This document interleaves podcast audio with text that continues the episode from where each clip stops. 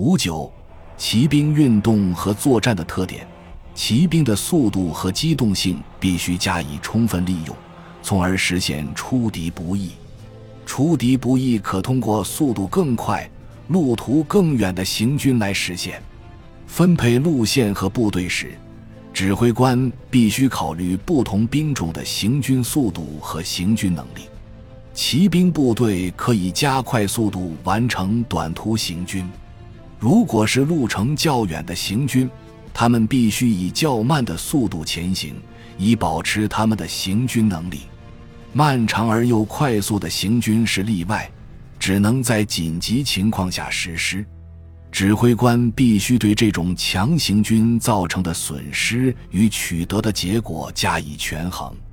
骑兵师通常以几个行军纵队前进，每个行军纵队由骑兵团或骑兵旅组成，并配备其他兵种。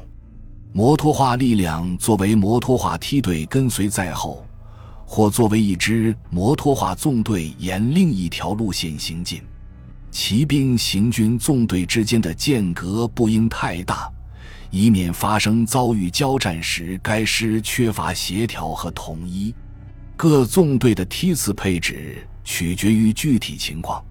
自行车部队通常配属给骑兵行军纵队，如果他们没有向前部署，也没有担任前卫，那么他们应跟随行军纵队或沿不同路线前进。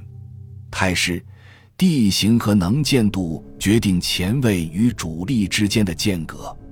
由于骑兵的行军速度更快，这个距离通常大于徒步部队与徒步前卫之间的间隔。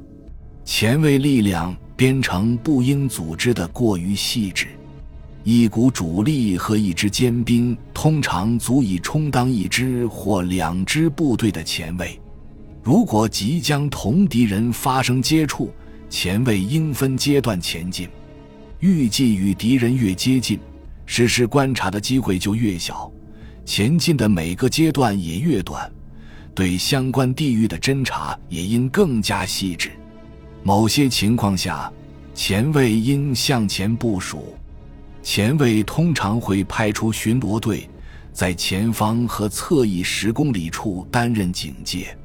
骑兵纵队主力设置一个主力点和一个后方点，并在侧翼派遣巡逻队，以此为自己提供直接警戒。纵队指挥官确定主力的行军序列，他通常紧跟在后卫身后前进。前卫与敌人发生战斗时，必须以一切可用手段弄清情况。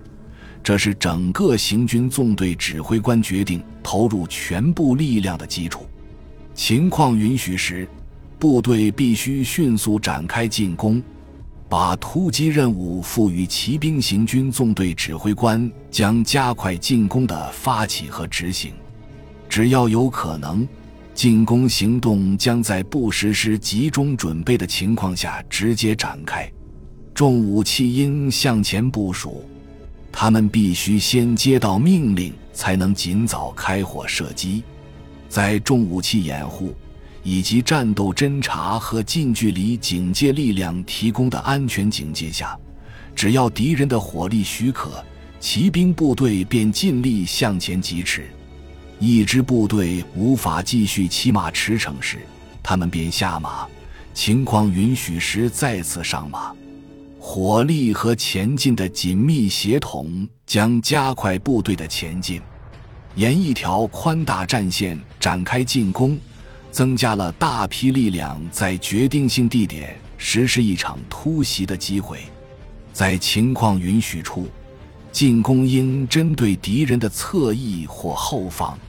如果立即投入全部力量，有望迅速取得成功，那么。部队可能没有必要实施纵深配置，否则的话，进攻应呈纵深配置。E 的纵深梯次配置将提供包围敌军侧翼的机会。战斗期间继续执行侦察和侧翼警戒，对打击移动之敌尤为重要。骑兵团纵深配置的进攻地域同步兵营大致相当。倘若进攻行动显然已失败，部队应脱离战斗，并尽快恢复机动自由。有可能将马匹靠近下马的骑兵时，他们就能更快地同敌人脱离接触。备用马匹的位置、警戒和前移必须谨慎控制。骑兵不适合长时间防御任务，而更适合组织防御。骑兵致力于防御时，备用马匹应留在敌炮兵有效射程外。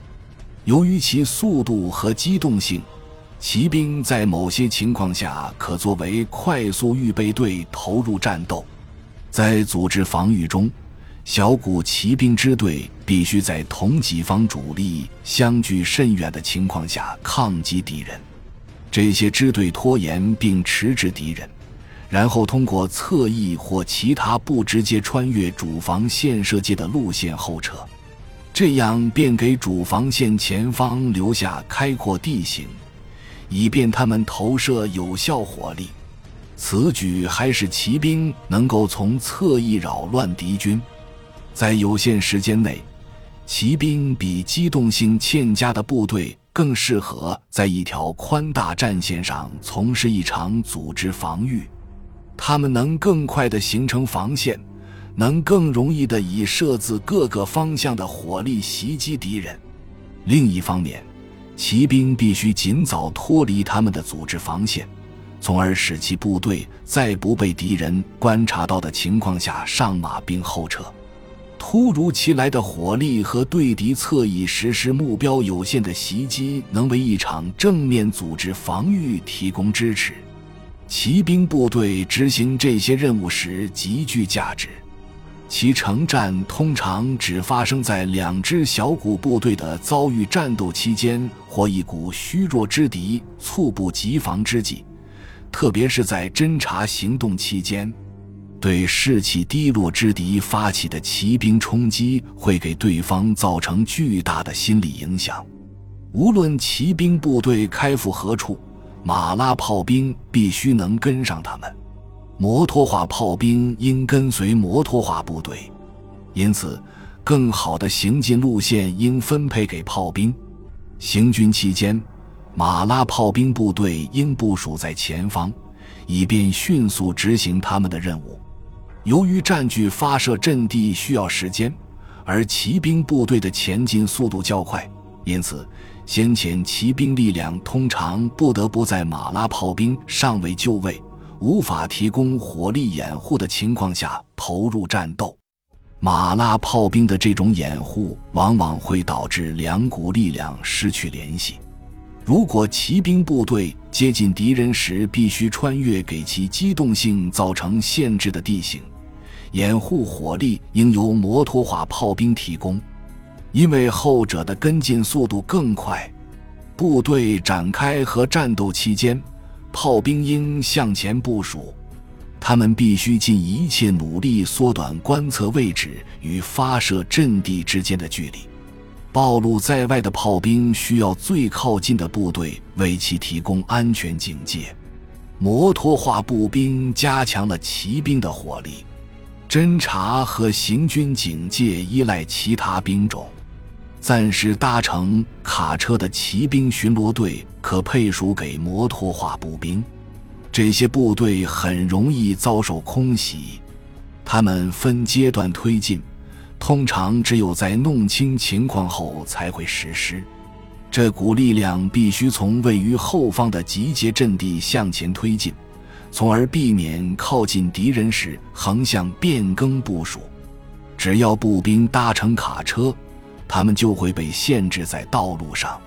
卸载工作必须在敌人有效火力射程外进行，而且应选择一片隐蔽地域。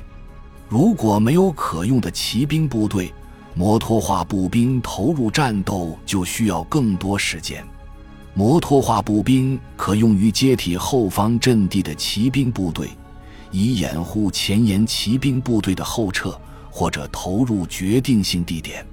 自行车部队主要在道路上行进，他们的移动速度取决于路况、地形、季节、天气和白昼的时间。他们相对寂静地迅速行进，他们非常适合执行突袭任务，也可在夜间投入战斗。独立侦察和较重要的战斗任务仅在特殊情况下赋予自行车部队。另一方面，他们可用于占据行军路线附近的重要位置，但通常说来，他们必须获得其他兵种的支援方可执行这项任务。由于他们在战斗中的速度，自行车部队可作为一支有效预备队部署。摩托车部队的使用与自行车部队类似，在有限距离内，他们独立于道路，他们的速度和行动范围比自行车部队大得多。他们并不适合夜间行动，他们的速度和迅速转向的能力使其成为一支有效预备队。他们通常与摩托化部队一同投入。受领独立任务时，摩托车部队应获得其他摩托化部队的加强。骑兵师的工兵中队用于河道渡口、爆破任务、设置和拆除障碍物。可能有必要把工兵小队或工兵排配属给骑兵旅或骑兵团。部队跨越宽大河流时。必须集中所有可用工兵中队提供支援。骑兵部队与上级指挥官之间，通常只能通过无线电和飞机进行通信联络。骑兵部队应使用所有可用的通信设施。骑兵师和骑兵军不铺设通信干线。注释：这一章谈及的几乎完全是骑兵。而不是现代机械化骑兵。部队指挥一书出版时，骑兵的重要性已急剧下降。德军当时的骑兵师配有许多摩托化单位。德国人在波兰战役中投入一个骑兵旅，在法国战役中投入一个骑兵师，以及在俄国使用各种编制的骑兵部队。参见第二百九十二段的注释。陆军总司令参照，塔 N R 二十二万零三十四 T 四一九三四年十月十八日，我在此批准补充第十四章至第二十三章以及本手册的附录。任何修改和补充必须经我本人批准，防弗里奇男爵。感谢您的收听，本集已经播讲完毕。喜欢请订阅专辑，关注主播。主页更多精彩内容等着你。